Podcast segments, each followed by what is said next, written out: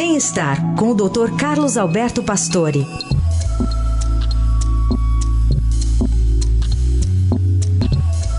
Nesta sexta, o Dr. Pastore nos fala sobre a distimia. Bom dia. Bom dia, Carol. Bom dia, Heisen. Bom dia, ouvintes. Atenção para o mau humor. Pode estar escondendo a depressão.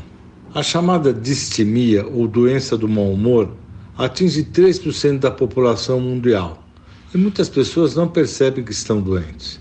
Os sintomas são vários. Os que chamam mais atenção são a irritabilidade fácil, a baixa autoestima, o cansaço crônico, a tendência ao isolamento, emagrecimento, agressividade e dificuldade para dormir. Os sintomas devem estar presentes durante um período longo, anos, pois não pode ser confundido com um período difícil profissional ou pessoal. A distimia é provocada por características genéticas, psicológicas e ambientais. As substâncias envolvidas nos processos de transmissão cerebral, nos processos emocionais, estão alterados, como a serotonina e a noradrenalina. Os sintomas corporais são muito frequentes, como dores de cabeça, dores nas costas, enxaqueca, dores abdominais e até alterações da pressão arterial.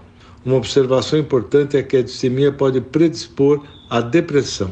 A Organização Mundial de Saúde descreve que 70% dos adultos com depressão tiveram distimia na infância ou adolescência. Dessa forma, observar as modificações do humor e procurar ajuda especializada quando as dificuldades forem persistentes seriam as orientações para evitar processos mentais mais graves, tanto nos adultos como nos jovens.